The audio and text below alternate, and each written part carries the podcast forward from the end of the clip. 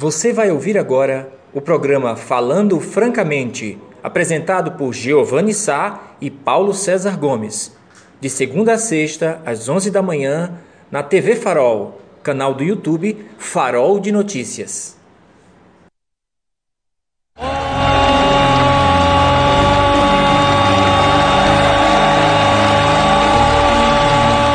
Olá vocês!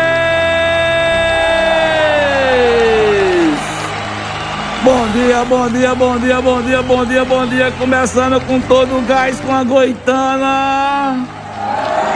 Edição da Quaresma da Semana Santa, da segunda-feira de trevas. Só no Lailô.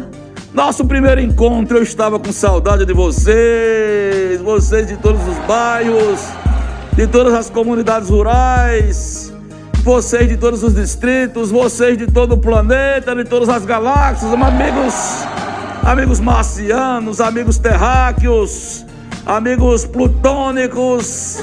É, bom dia, meus amigos e minhas amigas. Eu sou Giovanni Sá e nós estamos iniciando mais um encontro de uma semana que promete muitas emoções, porque é a Semana Santa é a semana de reflexão. Ontem foi o Domingos de Ramos, para quem é quem obedece o calendário católico, apostólico romano.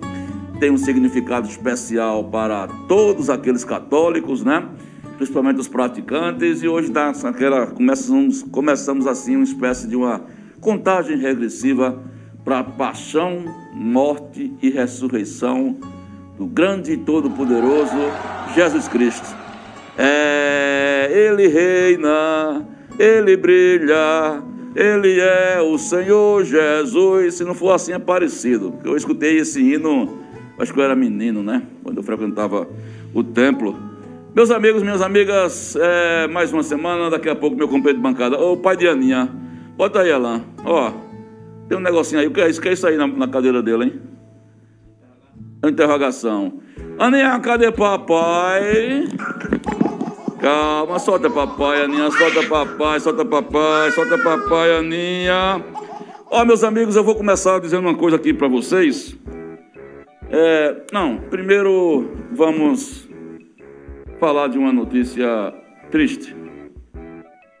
Porque é uma forma que a gente vai ter que homenagear porque nós perdemos hoje, na madrugada de hoje, um dos mestres da educação de Serra Talhada, da chamada Áurea, grande Áurea da educação de Serra Talhada, professor Geraldo, o Gera, o Geraldão, professor de matemática que faleceu na madrugada de hoje, aos 70 anos de idade.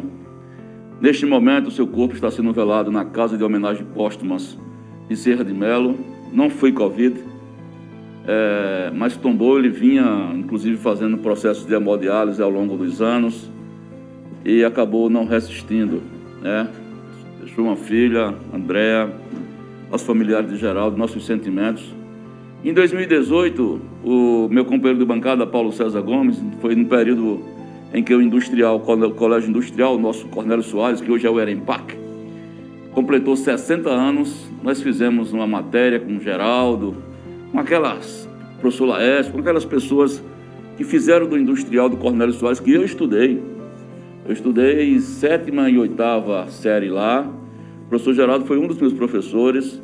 Na época do professor Levi, professor Adalto, professor Agamenon, né? Vocês lembram, né? Daquela, dessa minha. Quem é da década de 70 passou por isso, né? Das oficinas de arte, inclusive o professor Geraldo também ensinava artes. Na, na, na época que o industrial tinha uma lógica de ser escola de artes e ofícios, né?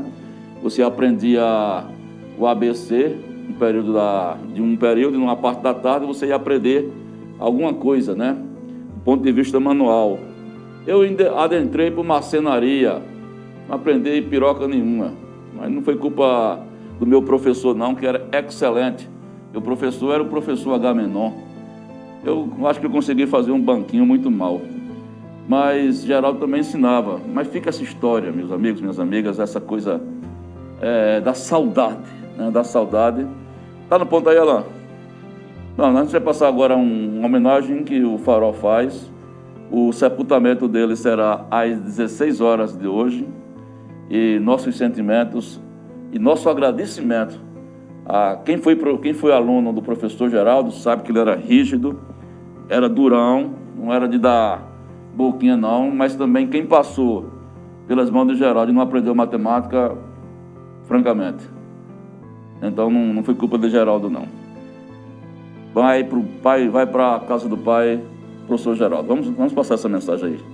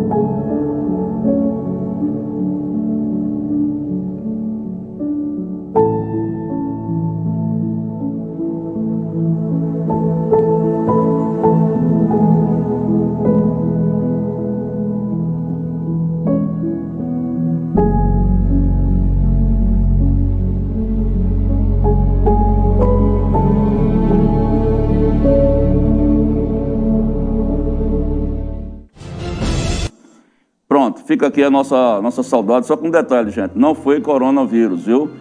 É, houve um erro na adição aí, eu peço desculpas, é, a gente vai refazer, mas não foi, ele não faleceu de corona. Quem acessar o farol lá, muitas mensagens já, é, tem, e a gente explica na matéria. Ele vinha já num processo de debilitação, né, inclusive fazendo análise. E aí chegou até o falecimento. Então peço que o pessoal da produção vai, fazer, vai refazer essa entrada que não tem nada a ver com coronavírus. Então fica nossos, nossos sentimentos aos familiares e está lá a matéria, você pode interagir. Eu vim para cá agora e já tinha bastante comentários, bastante gente comentando e sendo solidário com a família. Então, nossos pêsames aí às famílias do professor Geraldo. Bom, às 11h16, 11h16, vamos falar aqui um pouquinho de coisa boa. Vamos falar de coisa boa? Coisa boa porque essa é a semana da Páscoa e nós lançamos a chamada Páscoa Premiada. Cadê as palmas, Chibatinha? Páscoa Premiada.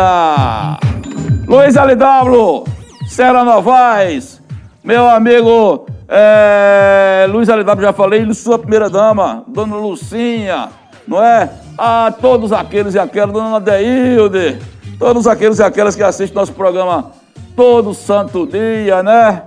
Eu quero agradecer e vou convidar vocês agora para essa história bacana, viu? Presta atenção, presta atenção, que agora é para valer. A Tencó, do meu amigo doutor Valdir Tenório, que é nosso parceiro aqui, é, juntamente com Assistência Saúde e com o Farol, nós resolvemos fazer uma promoção que quem vai ganhar é você. Chama-se promoção Páscoa Premiada. A partir de hoje, a partir de hoje, já no final do programa, nós vamos sortear uma espetacular cesta básica para todos aqueles que participarem no chat e responderem a nossa pergunta premiada. Tá certo? Vou lhe dizer qual daqui a pouco a pergunta premiada. Vai ser uma cesta básica na segunda, uma cesta básica na terça, uma cesta básica na quarta e uma cesta básica na quinta. Nós vamos dar uma paradinha na sexta, porque ninguém é herege. E na sexta-feira santa aqui, ficar trabalhando, que ninguém é filho do cão, não. Vamos, é, não é não, Chibata? É. Vamos dar uma pausa, mas quando chegar no sábado, aleluia! Cadê? Sábado, aleluia! É, e a emoção. Quando chegar no sábado, aleluia, Jesus ressuscitou, nós vamos maiar o Judas eita, pô. Falou em Maiá, chibata é ligeiro. Mas quem vai ganhar o prêmio é você. Na sexta base, uh, na, no sábado aleluia, no programa do Farol, você vai concorrer a sete cestas básicas, sete, e mil reais em dinheiro. Mil, mil, mil. Quinhentos reais para o primeiro colocado, 300 reais para o segundo colocado e 200 reais para o terceiro colocado. É sucesso, rapaz! Tem um detalhe, tem um detalhe, eu vou só explicar para vocês. Nós vamos perguntar isso no sábado, viu? Hoje você já pode participar e responder essa perguntinha aqui, que é muito fácil. Muito fácil. Essa semana todinha só vai ser para dar as coisas para vocês. A gente cansou de ajuntar e agora nós vamos dividir. Nós vamos dividir agora. E olha só que maravilha que nós vamos fazer. Veja só. Hoje você vai responder qual a clínica de Serra Talhada você consegue realizar sua consulta, exames laboratoriais e tomografia computadorizada. Qual a clínica de Serra Talhada onde você consegue realizar sua consulta, exames laboratoriais e tomografia computadorizada? A pergunta de hoje é essa. E a resposta é simples. Teco, teco, teco, teco, teco! É, rapaz, código diagnóstico. Você vai entrar e vai dizer a clínica de Serra Talhada que, que a gente faz consulta, exame laboratorial e faz computa, é, tomografia computadorizada é tem código Dr. Valdir. Tem código Dr. Valdir. Tá certo? Você, você faz a, a resposta, responde a, a nossa pergunta hoje e no final tem uma cesta básica. Aí você vai é, se inscrever, né, Alan, que chama? Acompanhar, se inscrever, né? acompanhar, linkar, é se inscrever no Instagram do Farol de Notícias, da Tencode, Dr. Valdir, e da Assistem Saúde. Aí você se inscrevendo lá, no sábado você concorre a mil reais. E além de sete cestas básicas. Não é maravilha? Hoje, se você quiser se inscrever já hoje, já está valendo. Você pode responder a pergunta e se inscrever para hoje. Agora, no sábado, só vai ganhar participar do sorteio do, do, dos mil reais e diz 1177 Sexta Básica se você se inscrever no Instagram do Farol, no Instagram da Tencó e no Instagram da Assistem Saúde. É bom demais, Júnior. É bom demais. Deixa eu dizer para vocês por que é bom demais. Porque agora a novidade boa para Serra Talada é a Tencó Serviços Médicos. Sou clínica do Dr. Valdir, cardiologista, viu? Ela inova na melhoria do seu serviço mais uma vez, ampliando ainda mais a qualidade e segurança no seu diagnóstico de imagem. Nós estamos agora realizando a Tencó, Tencó, Tencó, tomografia computadorizada com ou sem contraste. Eu falei tomografia computadorizada com ou sem contraste. Um exame de suma importância e precisão no seu diagnóstico, viu? E o melhor, é o melhor preço acessível, o melhor da região. Eu fiz pesquisa antes, viu? Atende por planos de saúde, prefeitura e o Sistema Saúde é, e particulares também. Então não perca mais tempo, não perca mais tempo. Se você quer preço bom e qualidade na sua tomografia, venha para Tencó, Tencó, Tencó, Tencó, Tencó, Tencó Diagnóstico.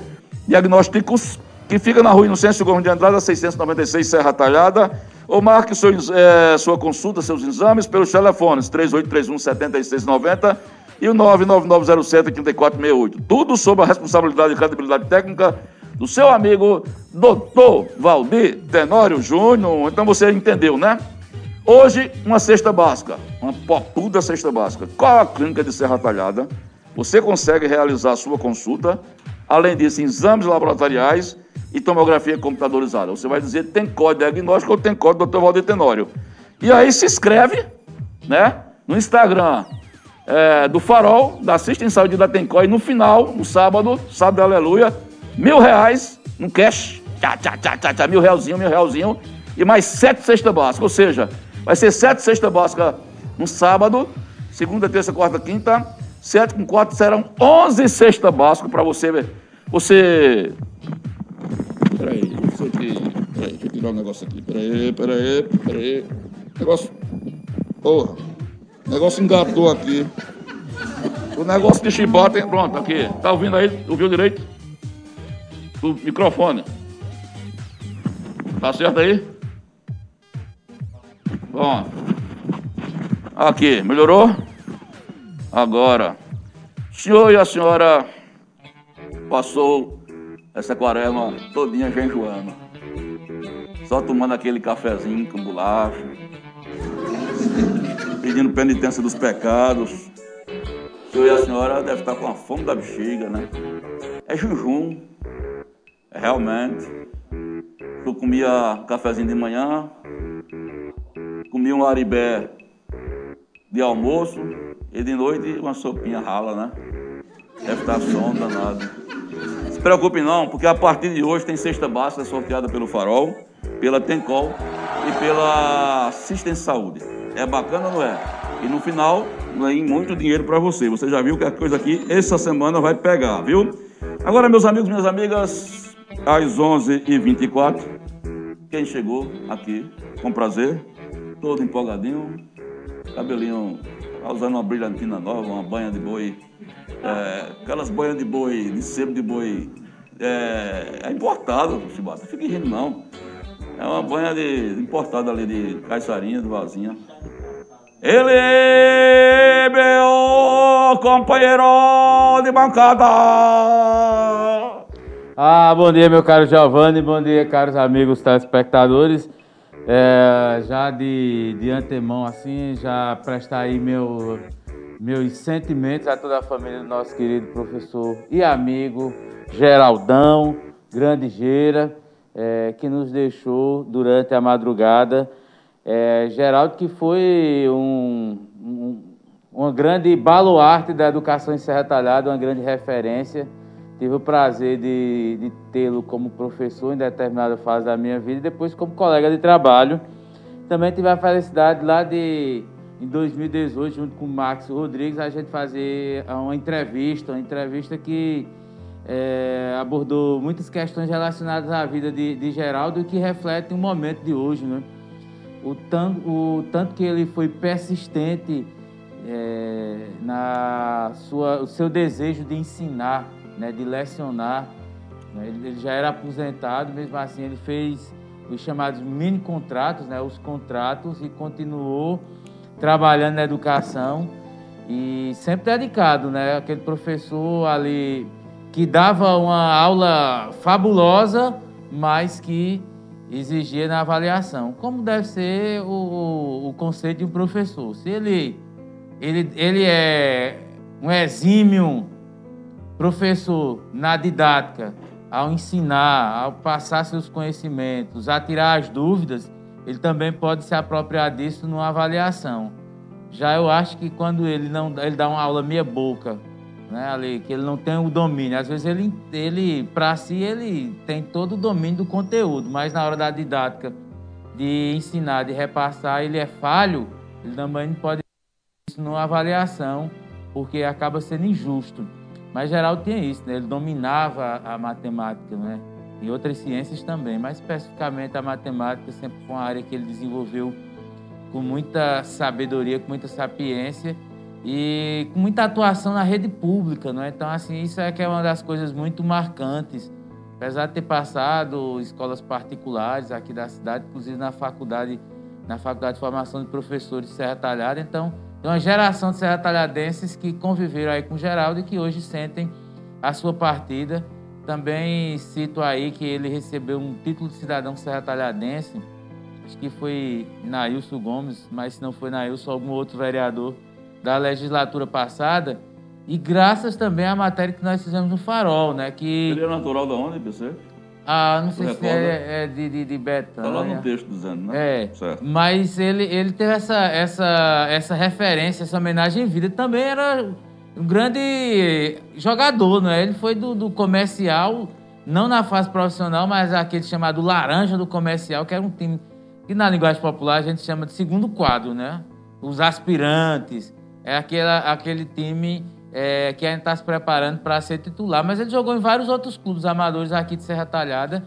E aí, de vez em quando, a gente publica algumas fotos e tá lá, é, Grande Geira, Geraldão lá, na, aparecendo entre os atletas, né? Era um jogador que jogava mais atrás, entre o meio e a defesa, né? Até pela estatura, né? Era altão, grandão, mas fica essa lacuna, meu caro Giovanni. Foi uma notícia triste durante é, a manhã. É, não foi Covid, né? às vezes as pessoas se especulam até pela questão da idade, mas é um período assim de muita tristeza, né? Nós temos aí perdido pessoas, amigos, por diversas razões. É, tivemos acidentes de trânsito é, outras mortes causadas fatores naturais. E Geraldo deixa a gente num momento assim muito complicado. E esse final de semana nós tivemos dois óbitos registrados aí pela Covid, né? Um no, que foi noticiado no sábado, né? E outro no domingo, é, mas que foi foram, em dias anteriores. Não, foram dois óbitos no sábado, só que em, em um, em, em, horários diferentes. Isso. Né? A gente colocou uma matéria de um óbito dos dois idosos, não é? E, e lamentavelmente nós estamos aí escalando já com 116 óbitos e mais dois que estão para ser confirmado, mas são 118, que foi a morte, as mortes, os óbitos do Carlos do Barros Corpus, Carlos Sá, e o... Do Valdir Tenório. Valdir Tenório, né? Então, é, são dois óbitos que estão aqui marcaram aí. Na, na, realidade, nós estamos com 118 óbitos, lamentavelmente, né? O que já bate a casa dos 20 mortos é, durante o mês isso, de março. Isso, o Brasil aí está emplacando mais uma vez recordes e mais recordes. E o resto da história vocês já sabem. É, eu quero dizer que hoje nós vamos ter uma, uma entrevista, um, entrevista, um entrevistado muito especial. É, inclusive, a Lani está dizendo que solicitou aí já a entrada, viu? É, o, vamos entrevistar hoje, pela primeira vez, um médico plantonista do Hospital Eduardo Campos. O Hospital Eduardo Campos, hoje, que é a principal porta para tratamento é, dos que são vitimados, que são infectados pela Covid. São, começou com 50 leitos, agora são 60, me parece que ainda são poucos pela demanda. E a gente tem sempre reportado para vocês a história sobre a, ótica, sobre a ótica da família ou da vítima. Na maioria das vezes, só passando informações sobre óbitos. Raramente uma alta não é? Mas a gente não tem passado também o outro lado da história. Como é que, como é que está reagindo médicos, enfermeiras, auxiliares de enfermagem, fisioterapeutas, assistentes sociais, enfim, os profissionais de saúde que estão dentro daquele caldeirão, daquele turbilhão, é, que vivem lá essa aquela agonia de ver na maioria das vezes famílias chorando pelos corredores ao perder suas vidas, ao perder a vida dos seus familiares, perder seus familiares. E como é que fica os que estão na linha de frente? Os médicos, esses profissionais todos que eu falei para vocês, como é que eles se comportam? Além de correr o grande risco de ser infectados também e falecer. Hoje a gente vai ter daqui a pouco, já estamos fazendo contato com um médico plantonista, um jovem médico, né? Ele atua lá e atua no Hospital Santa Marta também, onde ele é um dos coproprietários, é o doutor Edmundo Júnior, né? filho do doutor Edmundo. Ele, nós fizemos um convite desde a semana passada, ele agenda cheia, porque ele também atende em outros municípios, mas ele resolveu conversar com a gente daqui a pouco, e já fez contato aí, Alain? Ah, já? Já está no ponto? Pronto. Então a gente vai, a gente ia para um comercial, mas vamos emendar, porque o tempo da gente aqui é curto hoje, é, e ele vai contar para a gente justamente essa realidade, que as histórias que a gente tem contado, e a maioria das vezes na imprensa, é só sob a ótica das famílias que perdem seus entes queridos ou das famílias que levam seus entes queridos de volta para casa, mas pouco a gente escuta da história dos guerreiros, que eu estou chamando dos guerreiros da saúde, esses verdadeiros anjos, não é? Que estão aí é, na linha de frente, não é? é? sacrificando suas vidas, eu diria, arriscando, aliás, arriscando suas vidas, que é a profissão deles, e com suas famílias, deixam em casa, enfim a gente é, é uma situação meio problemática. Então a gente vai ouvir pela primeira vez, daqui a pouco, daqui a pouquinho, a gente já está ajustando, está ajustando tudo aí, né, Lan?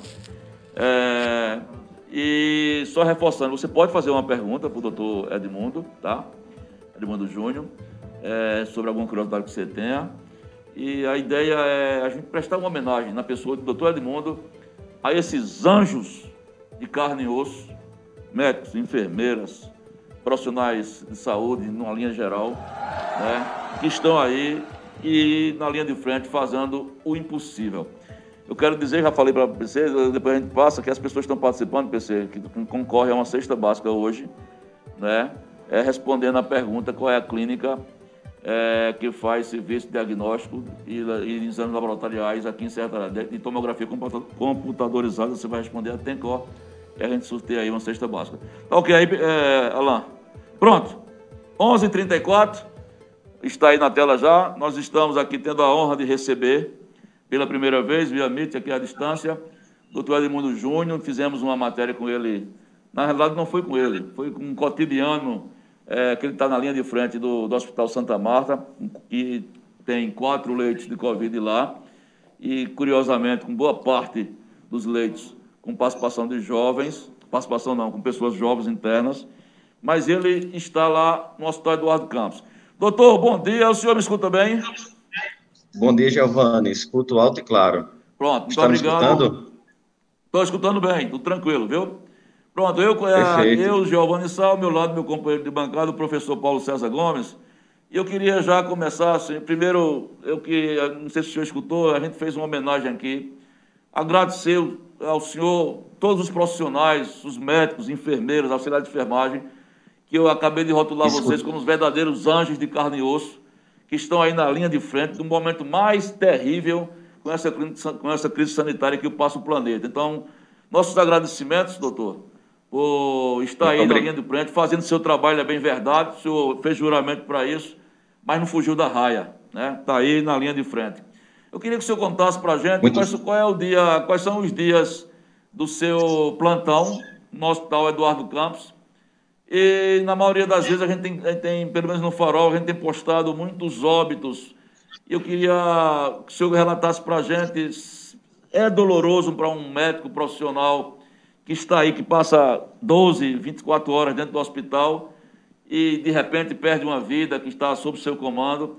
Como é que o senhor está vivendo com isso? É, isso, é, de certa forma, lhe atinge do ponto de vista pessoal, da sua relação familiar. Queria que o senhor contasse um pouco desse psicológico de estar dentro hoje do Hospital Eduardo Campos. Bom dia a todos. Giovanni, realmente a tarefa ela é muito arduosa. Então, nós que estamos batalhando lá dentro do hospital, é, diga-se passagem, eu queria aqui a, prestar homenagem a todos que trabalham, enfim, mas a coordenação do hospital feita pela doutora Mauriciana, ela tem sido realmente uma pessoa que faz a, uma pedra fundamental para que esse hospital ele é, seja gerido de uma forma espetacular e assim promover é, os atendimentos prestados a não só a nossa região, né? Porque como existiu agora uma demanda muito grande já na zona da Mata Agreste, a gente também já, tam, já estamos atendendo pacientes de lá. E assim, é muito doloroso, porque nós sentimos impotentes ao tratar dessa doença, porque ela é muito desafiadora, por mais terapêuticas que a, a, as evidências começam a esclarecer e a gente começa a instituir elas, a gente vê em muitos pacientes a não resposta das medicações, do tratamento, e esse paciente termina se arrastando dentro da nossa UTI, e é lógico que a gente vai criando, a gente criando empatia com aquele doente, com aquele ser humano, a gente vai conhecendo um pouco da história, conhecemos os familiares e não tem como não se abalar quando a gente tem uma perca para essa, doen essa doença tão terrível.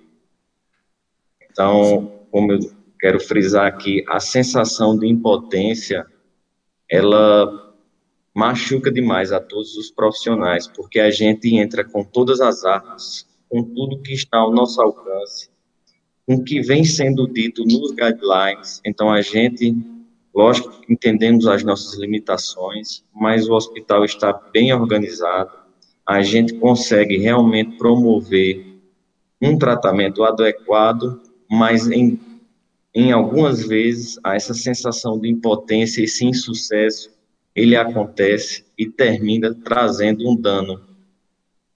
Fora o físico, né, de você estar lá todos os dias batalhando para aquele enfermo ter o sucesso, traz um dano é, psicossocial enorme a todos os profissionais. E isso acaba, isso acaba levando a, uma, a um esgotamento mental, não só do médico, mas da equipe como um todo. O que termina é, trazendo a, a, aos pensamentos é, ideias de desistir, de saber que aquela luta como se estivéssemos perdendo, isso ocorre.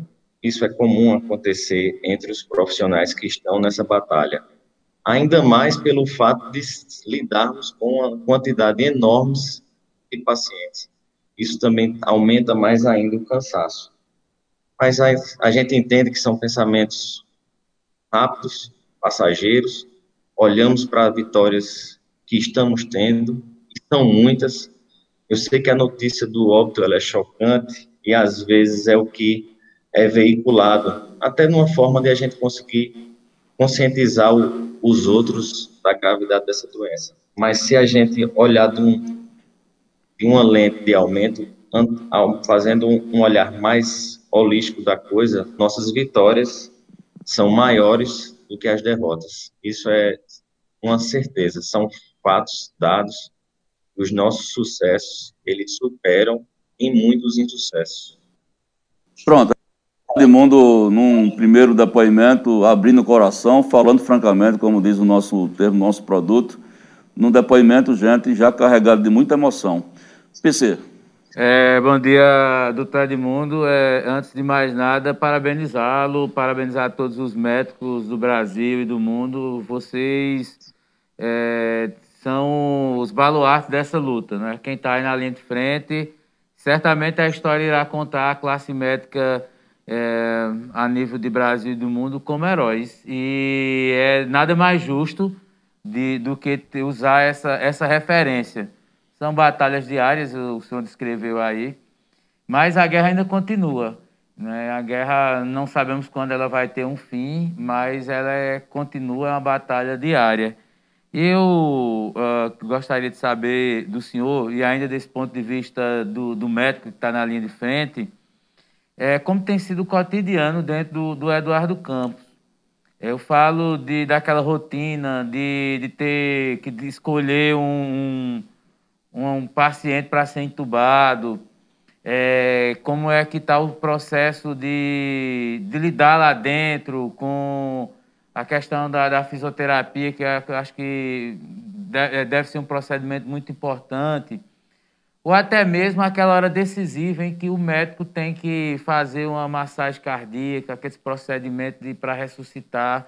Como vocês estão lidando dentro de uma UTI, um ambiente tão frio, não é um ambiente gelado, frio, mas que está sendo aquela, aquela, aquele momento decisivo para salvar uma vida. O que é que vocês estão vivendo diariamente lá dentro da, das UTIs, seja aí do, do Santa Marta ou do Eduardo Campos? Bom dia, PC. É, de uma forma geral, o ambiente de UTI é realmente como você descreveu. É um ambiente frio, onde a gente está a grande parte do tempo tomando decisões que são difíceis de ser tomadas, mas a gente tenta aplicar o que aprende da clínica, o que aprende das evidências e aplicar na nossa prática para que essas decisões sejam sempre acertadas. De uma forma geral, é muito desgastante você trabalhar sempre com cargas máximas, ainda mais porque esse perfil de paciente ele chegou e diverge do que a gente existia. Antes, em uma UTI com 10 leitos de pacientes, o habitual era termos, em média, 20% dessa UTI em pacientes em ventilação mecânica. Ou seja, de 10 pacientes, a média era termos dois pacientes em ventilação mecânica. Já com o COVID, não. O COVID, como essa doença, ela tem um ataque é, de forma privilegiada nos pulmões, a gente tem um ambiente de trabalho onde quase 60%, entre variantes 50% e 60% dos nossos leitos de UTI são compostos por pacientes em ventilação mecânica. E assim, viver nesse ambiente termina sendo mais difícil porque nós sabemos que o paciente, quando está nessa situação, a gravidade dele já é elevada ao exponencial. Então, demanda de muito mais atenção, de, muita, de muito mais medicações, de muito mais terapias, seja ela do ponto de vista manual ou de ajuste de aparelhos. A gente também, como os cuidadores de uma forma geral, ficamos com a, a mente sempre em raciocínio acelerado para que podemos, para que possamos assim encontrar o que ainda está faltando para a gente ofertar para esse enfermo para ele ter um sucesso. Então, é um ambiente árduo que a gente se sente atingido pelo fato de lidar com várias pessoas que não conseguem nem interagir pelo fato de estar em, em coma induzido. Desse ponto de vista, sim. Agora, a gente como profissional, eu englobo todos os profissionais, desde a pessoa da limpeza até a pessoa que, até chegar no médico, nós tentamos formar uma equipe, nos cercar de notícias boas, às vezes, lógico, com todo tipo de, de educação, às vezes, às vezes a gente tenta até é, soltar, deixar o ambiente mais leve com algumas brincadeiras, isso para a gente tentar amenizar a nossa dor e também dos enfermos ao lado acordados. Tá certo? É, só uma, uma, uma, questão, aproveitando esse momento que o senhor está relatando esses, esses fatos, doutor é, tem alguém especial ou algum caso que lhe deixou muito feliz pela recuperação, que o senhor acompanhou todo esse procedimento e no momento que a pessoa recebeu alta, ou que foi estubado, ou que recebeu alta, o senhor chegou em casa com aquela sensação de dever cumprido, com o sentimento de, de alma lavada, sensação de vitória. Tem algum caso que o senhor pudesse comentar aqui com a gente? Eu gostaria, geralmente a gente precisa pedir uma, uma autorização prévia, mas eu tenho um caso muito marcante na minha, acredito que isso não será um problema, de um paciente aqui de Serra Talhada, seu Romildo, ele trabalhou no Detran. Esse paciente, ele me marcou demais, porque meus plantões são sempre às quintas-feiras. Então, seu Romildo chegou com a doença COVID-19, com comprometimento pulmonar muito intenso. A gente trabalhou com ele primeiro a parte da ventilação não invasiva, ele não suportou. Por coincidência, foi no meu dia, eu precisei é, fazer a intubação orotraqueal nele. E graças a Deus, 21 dias depois, a coincidência maior ainda de ser numa quinta-feira, eu ver esse cidadão, esse paciente completamente recuperado do ponto de vista respiratório e proceder à extubação e já começar a conversar com familiares, isso me marcou demais. Então, hoje, é lógico, tem outros casos também que são de sucesso com é a nossa maioria, mas esse caso do paciente Romildo, daqui de Serra Talhada, ele me marcou demais e, sem dúvida, ele me motiva para continuar trabalhando nessa linha de frente, sabendo que a gente consegue ter aqui em Serra Talhada a reversão de quadros graves para a normalidade. Isso nos deixa muito felizes. Esse caso em específico me deixou muito feliz. Bacana, doutor. Inclusive, o Farol acompanhou a saída do Romildo. Sexta-feira, é, o Romildo é, mora no meu bairro e acabei, nós nos encontramos na fila da padaria, logo cedinho, ele comprando pão e eu também, na mesma padaria. Então, que bom, uma história bonita. É, vou começar a dar espaço aqui para os nossos ouvintes. É, a Lucélia Santos, aqui, que é do bairro da Caixa Chora, está perguntando: bom dia. Pergunta ao doutor por que coloca a pessoa que está entubada de bruços. Essa é a pergunta de Lucélia. E a minha pergunta, é, eu queria que o senhor analisasse um pouquinho. Ontem, o Fantástico, por exemplo, teve uma matéria especial em cima do chamado kit precoce, que é um kit é, anunciado pelo presidente, que não é médico, mas ele acredita em sim, que é, que é a mistura da ivermectina, da hidroxicloroquina, enfim. É, eu queria que a sua opinião sobre esse kit precoce, como é que o senhor vê. E a Lucélia Santos pergunta por que as pessoas entubadas têm que ficar de bruços. Às vezes coloca a pessoa de bruços. É, primeiro respondendo a Lucélia Santos. Esse tipo de manobra, Lucélia, a gente faz porque a a maior parte do nosso pulmão, ele fica situado do meio para trás, ou seja, do coração para as costas. Essa é a grande área de pulmão que nós temos. Quando a gente bota o paciente na posição de prona, a ideia é que a gente libere o dorso do paciente e assim a gente consiga expandir mais ainda o pulmão para melhorar a oxigenação. Então, essa é a função da posição de prona. É, já, Giovanni, sobre a questão do, do, precoce do tratamento da Covid-19, não existe, até o momento, evidência científica que comprove a eficácia desse tipo de tratamento. Aliás, ela já foi estudada por quase todas as entidades de médicas do país e também fora delas, e não conseguiu, no entanto, provar o benefício desse tratamento. Mas esse é um assunto que, assim, traz muita polêmica sempre. O que eu gosto de dizer é o seguinte: na verdade, a gente tem que dar autonomia para o médico. Então, se o médico entender que ele deve passar aquilo, eu, isso é uma opinião dele. Agora, se você me perguntar, à luz das evidências clínicas, eu sou categórico em afirmar: o kit precoce não existe, não, não tem nada que fale a favor dele no tratamento da Covid-19. Isso daí é um assunto já bastante discutido, estudado, e já está mais do que provado que esse tipo de tratamento não traz resultados benéficos para o enfermo. Entendi. Porém, porém, a gente deve dar autonomia ao médico. Então, se o médico entender que ele deve prescrever essas medicações e ele tem um bom resultado com isso, assim o faça. Eu, eu gosto da, da autonomia médica, mas também isso tem que ficar claro. Hoje a nossa medicina é baseada em evidências. Entendi, PC. Tá certo, Giovanni? Entendi. Beijo, Paulo César. É, doutor, doutor Edmundo, já com, com essa base de conhecimento que o senhor tem, é, pela sua formação, pela experiência diária e também por estar acompanhando os estudos, acho que todo, toda a medicina hoje também está envolvida em diferentes é, áreas do estudo, inclusive da perspectiva da pesquisa, das comprovações. É, senhor falou, descartou aí a, a eficácia do, do, do, do tratamento precoce.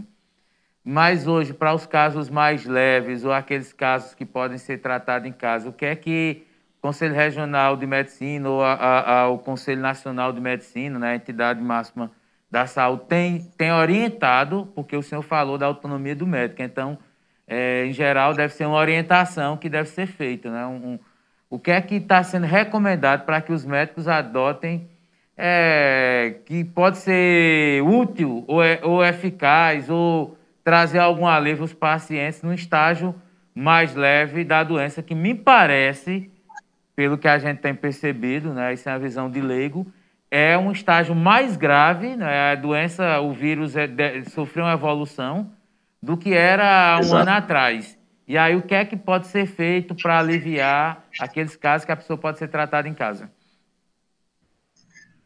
Olha, Paulo César, sua pergunta foi boa. Mas o que é que eu faço no meu caso? Eu vou falar do meu caso. Quando o paciente não necessita de oxigênio, a gente aplica um protocolo e decide se aquele paciente vai precisar ser interno ou não. Na, na, quando é enquadrado no não internamento, quando é enquadrado, eu sempre oriento o repouso mental e físico, a hidratação, o banho de sol diário. Eu oriento também é, a ficar atento aos sinais de alarme. Então, a, a gente, a, a mídia, ela teve um papel fundamental é, nessa pandemia principalmente no quesito de informar as pessoas. Mas eu sempre peço aos meus pacientes que se afastem um pouco das notícias que são mais negativas, porque assim a gente sabe que ele com a mente mais tranquila, ele sem aquela ansiedade, ele vai passar por essa doença de forma fácil e apenas com sintomáticos. Então, se tem febre, remédio para febre. Se tem dor de cabeça, remédio para dor de cabeça. Essa é a orientação que eu faço para os meus pacientes. Porém, sempre deixo muito claro o que é um sinal de alarme. Então, está cansando agora aos pequenos esforços? Não estava cansando para tomar banho, agora está cansando? Eu sempre deixo a porta aberta para ele buscar de novo o atendimento médico. Olha, você teve alteração né, para fazer as atividades laborais diárias e agora está cansando, busca de novo o médico. Se tiver condições, compra o oxímetro e a gente vai fazer essa monitorização com oximetria em casa caiu abaixo de 90, 94%, não entre em desespero, vá de novo ao atendimento médico e converse com o plantonista, peça para fazer uma avaliação, uma reavaliação no caso, mais minuciosa, dessa vez envolvendo exames de imagem, quem sabe. Não é todo paciente que chega com Covid que a gente precisa submetê-lo a um exame de imagem, por exemplo. Então, a, a, aliás, a grande maioria a gente não precisa. Então, essas orientações básicas de sempre, é, fora a questão do isolamento, da higienização, a gente trata apenas com sintomáticos e o repouso físico e mental. Essa é a arma contra o Covid-19 nos casos leves. É, nós temos mais uma participação aqui, quem está nos acompanhando e acompanha a gente todo dia, lá em Recife, é o João Batista, meu amigo JB, que está dando um depoimento aqui dizendo o seguinte: é impossível, ao assistir a um depoimento desses, não ficar indignado com a falta de atitude dos nossos governantes que não fazem um isolamento social severo com uma renda mínima significativa para poder manter os mais pobres em casa Acho que os governadores estão muito próximos dos lobistas do mercado e muito longe da realidade das UTIs. Meu amigo JB aí cravando esse comentário. Ô, doutor eh, Edmundo Filho, voltando aqui para a Serra, é, nós temos observado uma nova realidade de, do, digamos assim, do veio de infecção, que é a presença de jovens nas UTIs, jovens nas clínicas dos, dos hospitais. Lá onde o senhor trabalha também, na, na, juntamente com o seu pai, no Santa Marta, é, nós fizemos uma uhum. matéria onde o foco eram jovens, pessoas de menos de 50 anos que estão sendo infectadas. É, aqui Isso. o senhor atribui, teria uma causa, ou seria um leque de causas, para que o vírus está fazendo uma movimentação dos idosos, digamos assim, para o adulto jovem. O senhor tem como. Um, já pensou em analisar isso aí? É, olha, Giovanni, primeiro antes, assim, sobre a questão de João Batista é difícil a gente afirmar. Mas o governo do estado, ele, assim, a meu ver, ele trabalhou de forma impecável aqui em Pernambuco. Então, assim, só em Serra Talhada foram 60 leitos. A gente escuta a abertura de leitos em Afogados, a abertura de leitos em Salgueiro.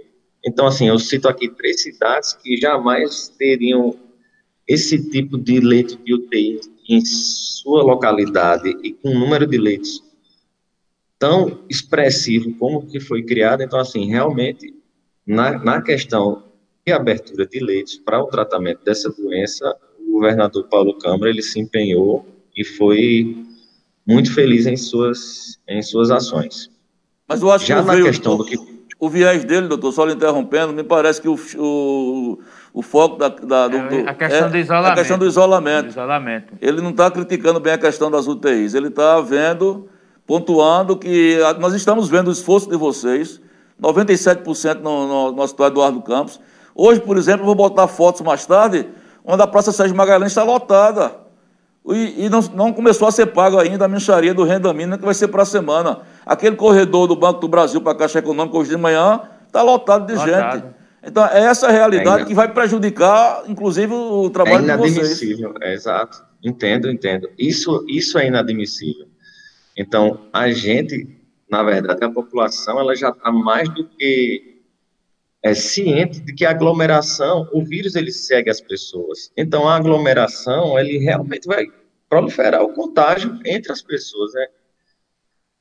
Difícil. É, é a questão do lockdown realmente é um, é um tema muito complexo para se lidar, porque a, a mídia, por ela, foi existiu as explicações, mas nós, os jovens, eu acho que já emendando com a pergunta que você me fez, não levam a sério a questão do isolamento, da, da aglomeração, porque existia um entendimento que essa doença era mais atingiam as classes etárias mais velhas. Agora, com essa nova mudança do vírus, a gente percebe, já foi provado por estudos, que mais de 50% dos nossos infectados já é dessa variante P1, uma variante nova do vírus, uma mutação que é comum ocorrer nas infecções virais, essa mutação, ela atinge muito os jovens. Então, a gente está tendo uma mudança no perfil de paciente que é muito notória.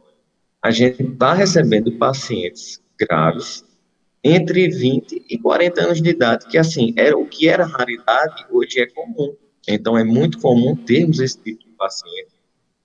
Não consigo assim afirmar categoricamente que isso é a variante nova, porque a gente precisava de um estudo complexo desse, desse paciente infectado para determinar se é a variante ou não. Porém, tudo indica que sim.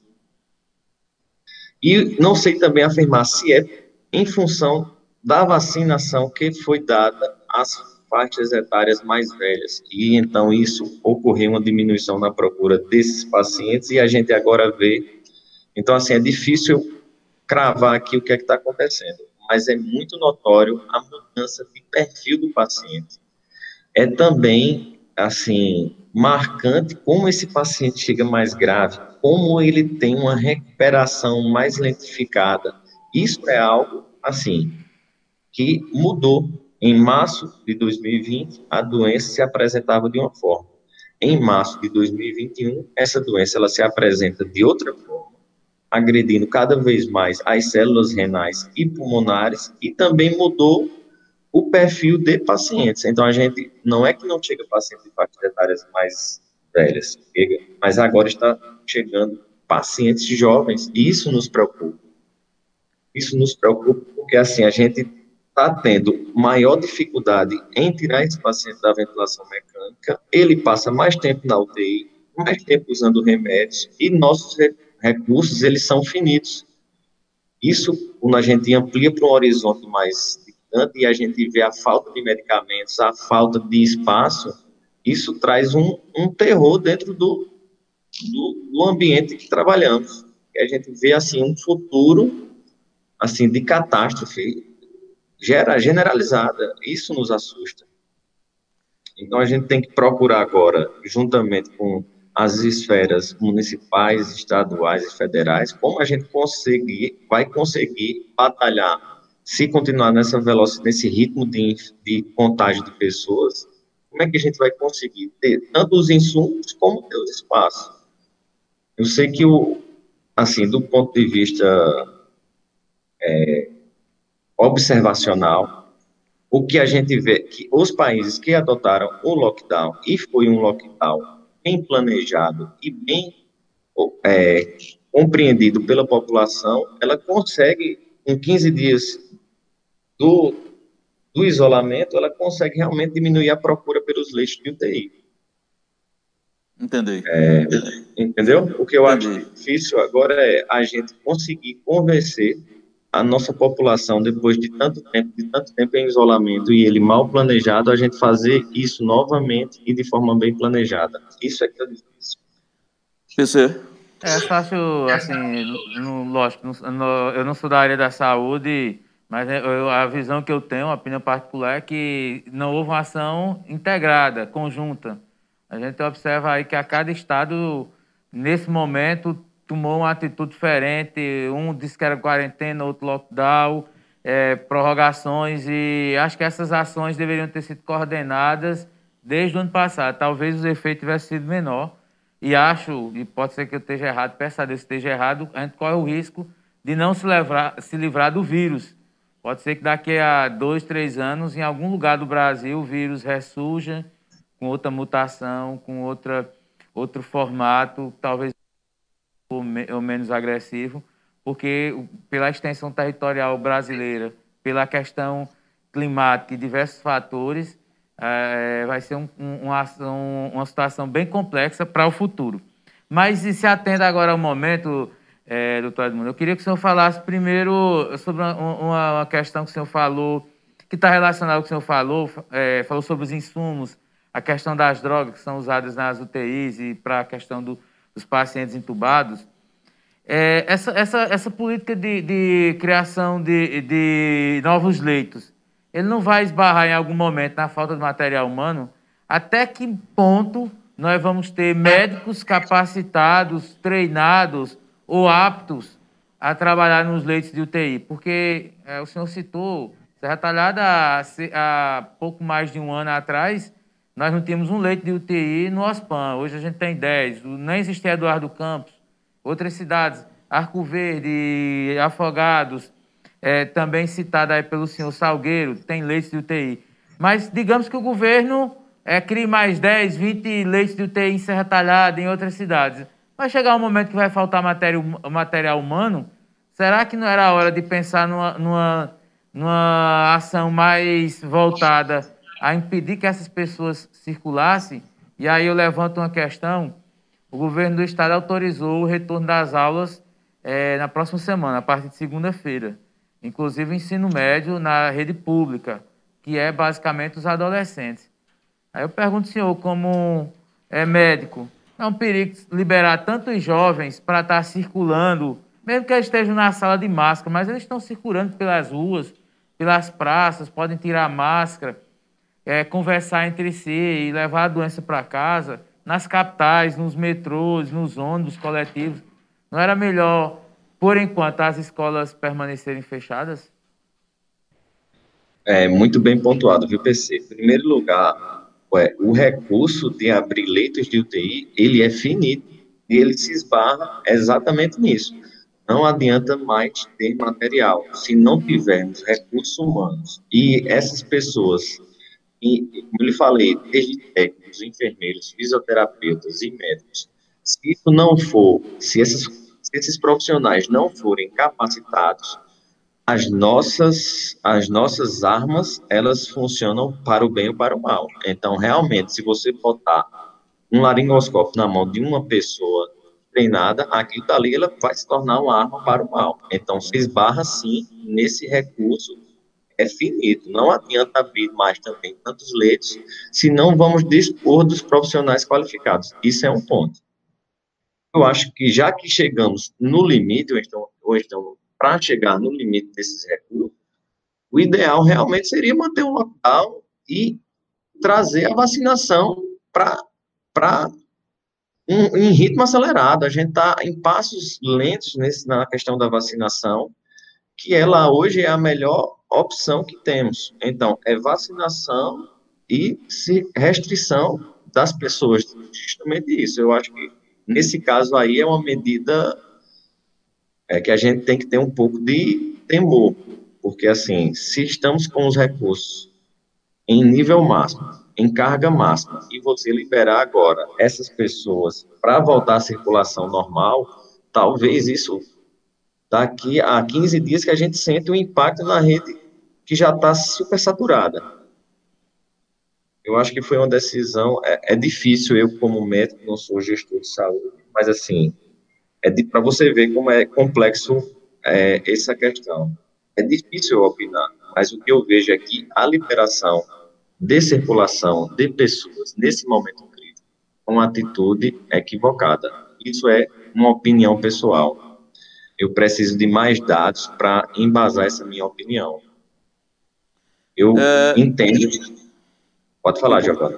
Eu Não, só queria reforçar. Pode, pode eu, eu, entendo, eu entendo agora que a nossa arma seria restrição de circulação e vacinação.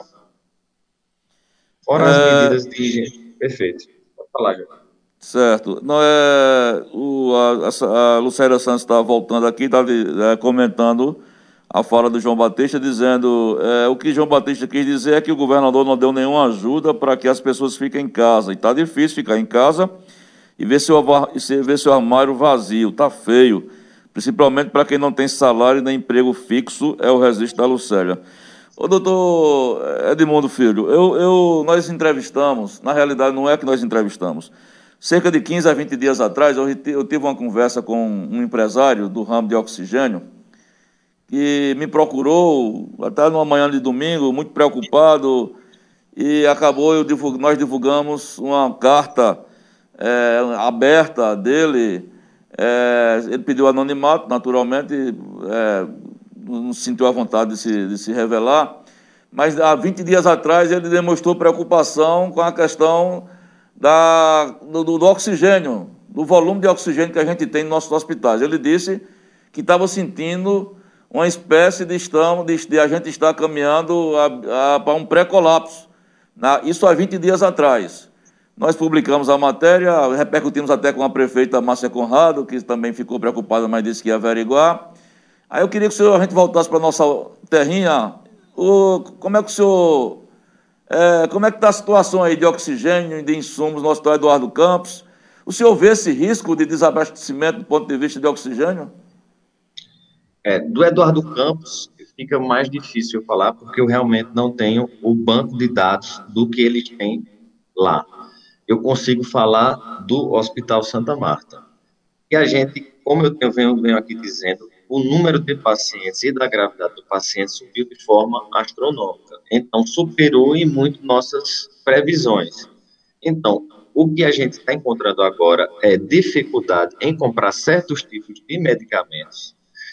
E na questão do oxigênio, não é a falta dele pode até acontecer, mas no momento não vejo isso no futuro próximo. O que eu fico mais entristecido é o fato de viver num país capitalista esses medicamentos que a gente está usando por conta de uma pandemia não é um uso porque alguém quer, não é um prazer, não é nada do tipo, não é um luxo, e a gente sofre com os consequentes aumentos. Então, hoje, a gente acorda no dia, o oxigênio é um preço, no outro dia ele é outro, então a gente vem com aumentos sucessivos.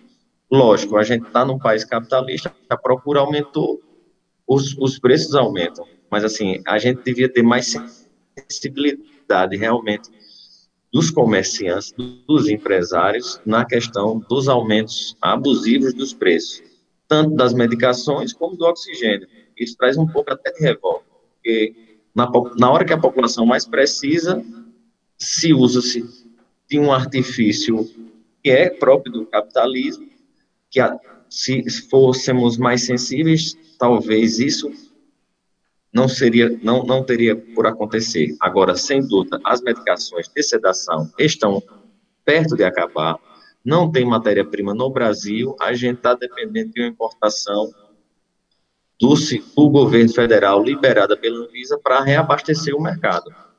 Já o oxigênio aqui em Serra Talhada, a gente o que vê não é o fim dele, e sim os aumentos sucessivos que, tá, que vem ocorrendo. Então isso preocupa, né? Essa história dos insumos, o senhor colocou uma realidade aí que preocupa, né? Porque é uma matéria que vem importada. Na verdade, o que acontece é que esgotou-se a matéria-prima no Brasil e a gente vai precisar importar os medicamentos prontos. Lógico que a gente tem medicamentos substitutos, mas os principais e os melhores, esses daí já esgotaram. Esses daí já esgotaram e nosso estoque aqui está pequeno. Em um tipo de medicação a gente tem que utilizar outras medicações que são de segunda linha para o paciente, principalmente os que estão entubados, para a gente fazer o coma induzido, e um tipo de medicação específico, que é o midazolam, esse aí os estoques estão próximos do zero. Certo. PC, professor? É só para esclarecer, esse, esse medicamento, o senhor se refere a, ao Santa Marta ou está é, referente ao Eduardo Campos. Esse medicamento que o senhor faltou, é, citou aí que está perto é, de acabar o estoque, está perto de zerar. É no Brasil inteiro, isso é no, no Bra... Brasil inteiro. No Brasil inteiro. No Brasil inteiro, é. Isso aí né, não existe hospital imune a essa falta desse medicamento. Isso acontece no Brasil inteiro. A é, gente está utilizando medicações alternativas de segunda linha, vamos dizer assim para manter esses pacientes em coma induzido. É uma, uma pena a gente estar tá num país ou numa situação global, digamos assim, que deve ser uma realidade global, onde o lucro esteja é, se sobressaindo em função da vida, não é? Então, é uma, uma situação complicada a, essa, essa mentalidade do lucro, né? Enquanto alguns estão aí lutando pela vida, alguns estão é, vendo margem de lucros é, no aumento de produtos essenciais. A minha pergunta para encerrar, é, doutor Edmundo, é com relação aos procedimentos de intubação. É, tem, tem sido bastante discutido, inclusive tem agora uma questão de um protocolo de intubação, inclusive Serra Talhada, e aí o senhor não tem como responder porque não não estava envolvido nessa conjuntura, mas logo no início, é, nas primeiros óbitos aqui em Serra Talhada, ainda no OSPAM, muito se questionou o processo de intubação é, e ficou aquela, aquele zum, zum, zum na linguagem popular. Né? Mas hoje, é, a nível tanto do, do, do, do Eduardo Campos, é, assim como também de Santa Marta, e eu queria que o senhor definisse como seria o protocolo para que ocorresse essa intubação.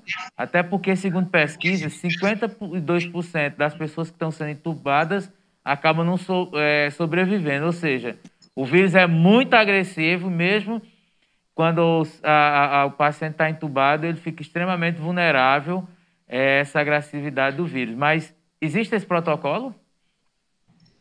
Ô, oh, oh, Paulo César, é, o que a gente deve se perguntar é o seguinte: o paciente, quando ele precisa da ventilação mecânica, dessa ventilação invasiva, então, notadamente, esse paciente já é de uma gravidade muito alta. Agora, existe sim um protocolo para a gente eleger o paciente que está precisando da ventilação mecânica naquele momento. Esse protocolo é mais para um esclarecimento, é mais para uma uniformização dos médicos, dos, da equipe médica, para a gente promover esse tipo de ventilação e proteger o paciente. É um último recurso nosso. O protocolo ele é montado em cima de parâmetros clínicos que aumentam, que são sensíveis quando você vai preenchê-lo, eles são sensíveis e você consegue é, indicar com precisão que esse paciente em específico precisa da ventilação invasiva. Agora sim, quando vem ao óbito, isso é difícil de responder, porque como eu lhe falei antes, o paciente que já está precisando de ventilação invasiva, esse, a gravidade desse paciente já está em nível máximo. Porque o último recurso nosso é a ventilação mecânica. Se ele precisa de mais ainda, a gente aqui na nossa região não temos como oferecer. Mas existe ainda outros recursos além da ventilação mecânica, como o uso de um aparelho. Vou fazer aqui uma analogia, do mesmo jeito que a gente tem um aparelho para fazer a filtração dos rins, que é a substituição dos rins, existe um aparelho para a gente fazer a oxigenação do sangue. Sendo que aí, imagine, isso aí já são recursos, pessoas muito capacitadas para se ter esse tipo de coisa. Realmente é fora da nossa realidade. O nosso limite é a ventilação mecânica. Quando o paciente vai a óbito, a gente fica impotente porque a gente não tem como oferecer mais. E lembrando que, assim, esse paciente chegou no nível de gravidade máximo, então é natural que esse tipo de paciente morra mais. Entendi. Tá? Pro... É, doutor, é, doutor, só uma curiosidade, qual é a sua idade? Eu tenho 35 anos, Giovanni. Ah, muito bem, aí, no flor da idade. Doutor Edmundo Filho, 35 anos, um dos guardiões do Hospital Eduardo Campos, um desses guerreiros, é, anjos encarnados, que estão aí com todo, que está aí com toda a sua equipe. Doutor, muito obrigado por essa conversa. Eu tinha vinha tentando com o senhor, e o senhor arrumando tempo dentro da sua agenda marcamos para um dia, não deu certo, para outro não deu certo, até que hoje, muito produtiva, nós vamos repercutir essa entrevista nas páginas do Farol. O senhor acaba de dar uma grande contribuição é, para muita gente, porque há muita desinformação, inclusive há muito preconceito também ainda, para quem está na linha de frente, para quem não está, para quem está infectado, para quem não, ainda não está. Enfim, é, muito obrigado e que Deus abençoe o senhor aí, toda a equipe do Eduardo Campos. E sempre que for o senhor precisar da ajuda do Farol, da imprensa, nós estamos à disposição, viu? Agradecer aqui a equipe do Farol em peso, um jornalismo realmente de excelência. Espero ter contribuído de forma positiva a todos os seus seguidores, leitores e ouvintes. E um abraço, Paulo César e Giovanni. Também fico à disposição para novos encontros, novos debates, tá certo? Tá bom, um doutor? grande abraço a todos. Muito obrigado. Abraço. Outro. Bom. 12 e 18, amigos, conversa proveitosa, espetacular aqui, muito esclarecedora. A gente vai sair para um breve intervalo. Na volta, o sorteio. É, o farol tá bombando, o farol tem código diagnósticos e assistem saúde. Vamos sortear uma cesta básica daqui a pouco. Sexta básica hoje, sexta básica amanhã, sexta básica na quarta, sexta básica na quinta. Na sexta-feira, é, ninguém herege, nós vamos ficar em casa, viu? É, porque é sexta-feira santa. No sábado, aleluia, aí vamos acanaiar tudo. No sábado, aleluia, nós vamos acanaiar, porque Jesus ressuscitou e venceu a morte e nós vamos malhar o Judas no sábado. Agora, no sábado, no sábado, no sábado, você vai concorrer a mil reais. Mil reais. Mil reais. É, a Tencó, System Saúde e o Farol 500 reais, quinhentinho, pra você comprar de ovo de Páscoa e comprar o bacalhau. Dá tempo ainda, né? Dá tempo. Dá tempo. No sábado, rapaz. porque no domingo tem um domingo de Páscoa. Ainda dá pra comprar o arroz. Ainda dá pra comprar arroz. arroz, é. é. No sábado vai ser 500 reais para o primeiro, um, um sorteio de 500 reais, um segundo sorteio de 300 reais e um terceiro sorteio de 200 reais. E mais sete cesta básica.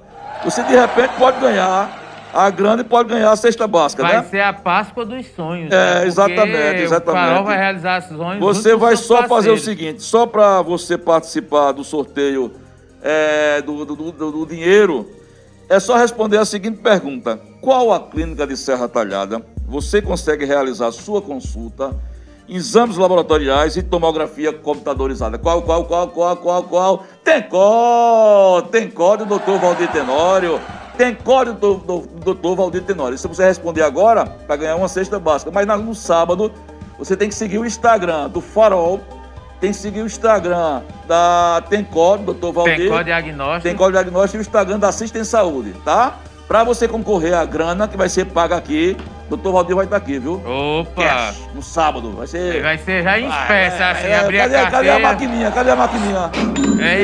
Isso, vai ser já em cash no sábado. Aí você pode até se inscrever hoje. Você pode se inscrever hoje. No- Já concorre, né, você? Fazendo É hoje que a já notinha concorre. de Né? 100 é azul, né? É azul, rapaz. É azul. uma coincidência, né? É azul. Aí Essa você- azul eu quero, viu? Aí você pode, inclusive, se inscrever, se inscreve nos canais do Farol, da Assistência Saúde da Tencó. Já hoje, que não sabe, já tá valendo. Não sabe, já tá valendo. Então a gente vai sair para um breve bloco comercial na volta, fechando os comentários, tem muitas participações aqui.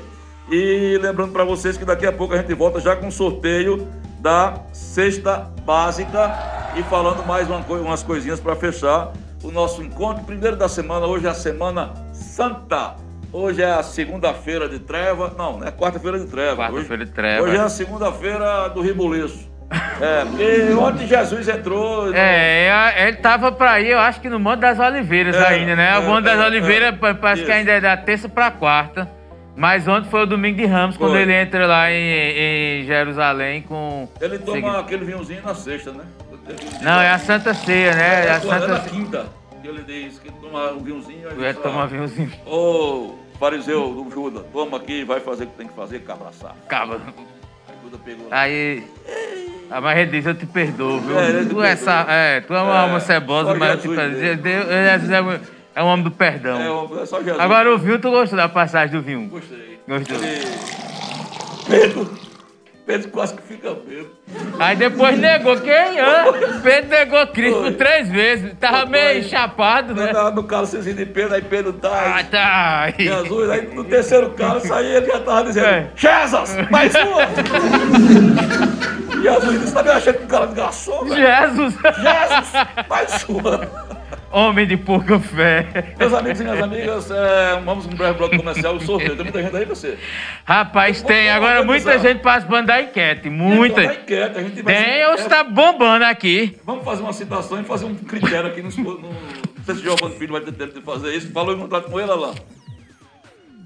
Ele podia. Tá certo. Breve bloco comercial. Na volta para fechar, que o pessoal do Giro da Bola chegou aqui. Quem é hoje, Ed, o nosso entrevistado? Eu... Daí eu sou Daí daí esse Naná. É, grande Naná. Naná. Aqui responder, ele foi provocado, não foi? Pelas coisas. Foi responder a.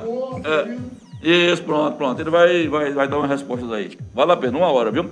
Mas não sai daí não, que tem a cesta básica. Vai, vai, vai seguindo, vai seguindo o Instagram do Farol. Doutor Valdir tem código diagnósticos e Assistem Saúde, vai lá marcando já. E sábado é mil conto, mil conto para sortear.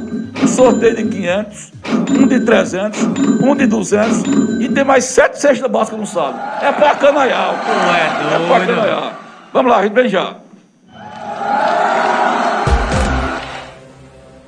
Se dá para o sorteio da cesta básica, 32 pessoas estão concorrendo.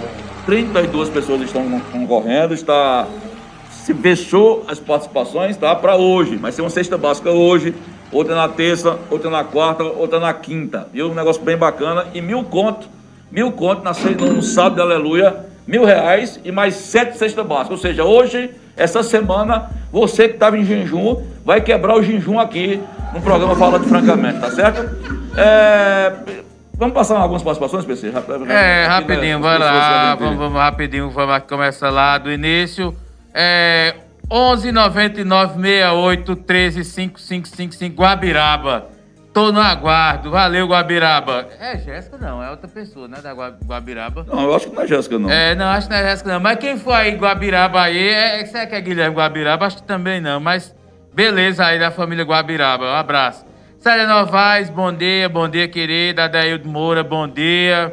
É, Dona Jacilda, olá, meninos, bom dia, bom dia. Marlene Mari, bom dia, bom dia, querida.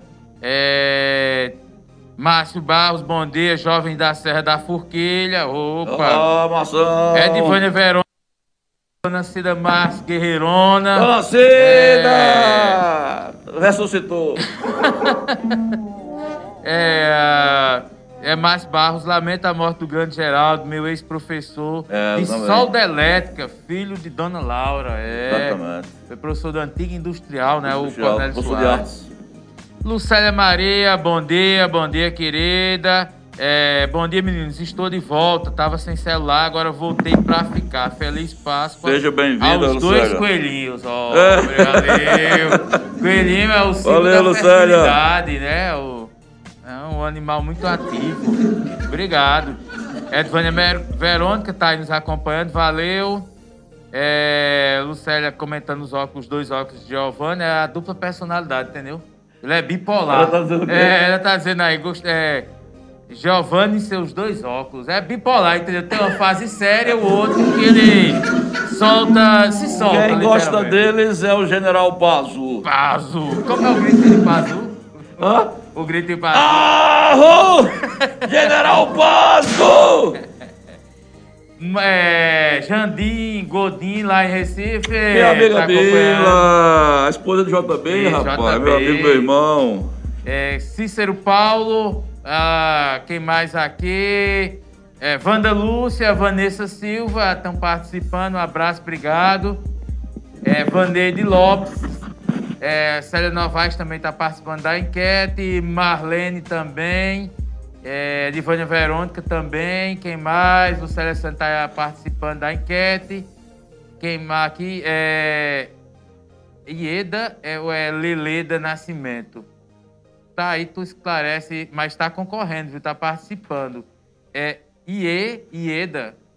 É um perfil, tá bem complexo aqui, mas tu tá participando, minha querida. Pronto. É, quem mais aqui? deve ser Lelida mesmo. É, tem muita Jacilda gente. Siqueira tá participando. Dona Jacilda, Dona Jacilda. A Lucélia Santos já participou. Nem Maria José tá participando. Obrigado. Pronto. Dona Deil de Moura. É, Josa Carmo, Manuel. É, quem mais aqui que eu não citei ainda, rapidinho, só passando os nomes de quem estava participando. Michel William, é, Joélia, é, Joélia Vasconcelos, Geoston Edson, lá em Curitiba. Tá Curitiba, é, nosso amigo Serra Taladense lá de Curitiba. É, Ilanete Nogueira está acompanhando, obrigado. Sônia Maria, Wellington Silva, é, o Kerrison William está participando, valeu, obrigado. Michele Paula, Boi Batera, uh. José Ivan, Jobeval Cassimiro É. Jobeval, tô, tô tranquilo, velho, é. Fica tranquilo. É, sossegado. Tá dizendo que é, é capitalismo selvagem, falando sobre... É. Podia vamos lá. Quem, selvagem. quem não terminou? Luciana não, Marques e vamos ver, Cida Mendes. Quem não for citado, gente, é. ele vai participar do sorteio do mesmo jeito, Isso, que tem exatamente. muita gente. Foram 32 pessoas, tá? E a gente estourou um tempo um pouquinho para variar. Eu quero lembrar só que nós vamos falar agora da Comedoria do Sertão. Cadê o vídeo do Milton? Bota o vídeo do Milton logo aí. aí. Vamos sortear o número para a gente identificar antes do anúncio do, do, do, da Comedoria? Tá aí não? Então vamos fazer o seguinte. Vamos, eu vou deixar para coisa do Milton amanhã. É, Comedoria do Sertão, é, na Avenida Afonso Magalhães, é o local mais gostoso e mais barato para se comer. Amanhã eu trago os detalhes, precisa ver a, a imagem dele. Bom, nós perguntamos hoje é, da, da, enquete das cestas básicas, é, da perguntinha que nós fizemos. Deixa eu ver aqui que o doutor Valdizão foi quem passou aqui o roteiro. Qual a clínica de Serra Talhada você consegue realizar sua consulta, exames laboratoriais e tomografia computadorizada? Qual, qual, qual, qual? Tem código, doutor Valdir? Ô, Chibata, diz um número aí de 1 a 32. Tu escolhe qual? 17. Vê aí, PC, enquanto olha e, vê, e confere se o 17 respondeu certo. Lembrando que vai ser uma sexta básica hoje, uma sexta básica na terça, uma sexta básica na quarta, uma sexta básica na quinta. Na sexta a gente vai dar uma paradinha, que é, é sexta-feira santa. No sábado, aleluia, a gente volta com todo o gás, com a gota serena, para sortear mil contos. É, três sorteios, um de 500 conto, um de 300, um de 200 e mais sete cestas básicas.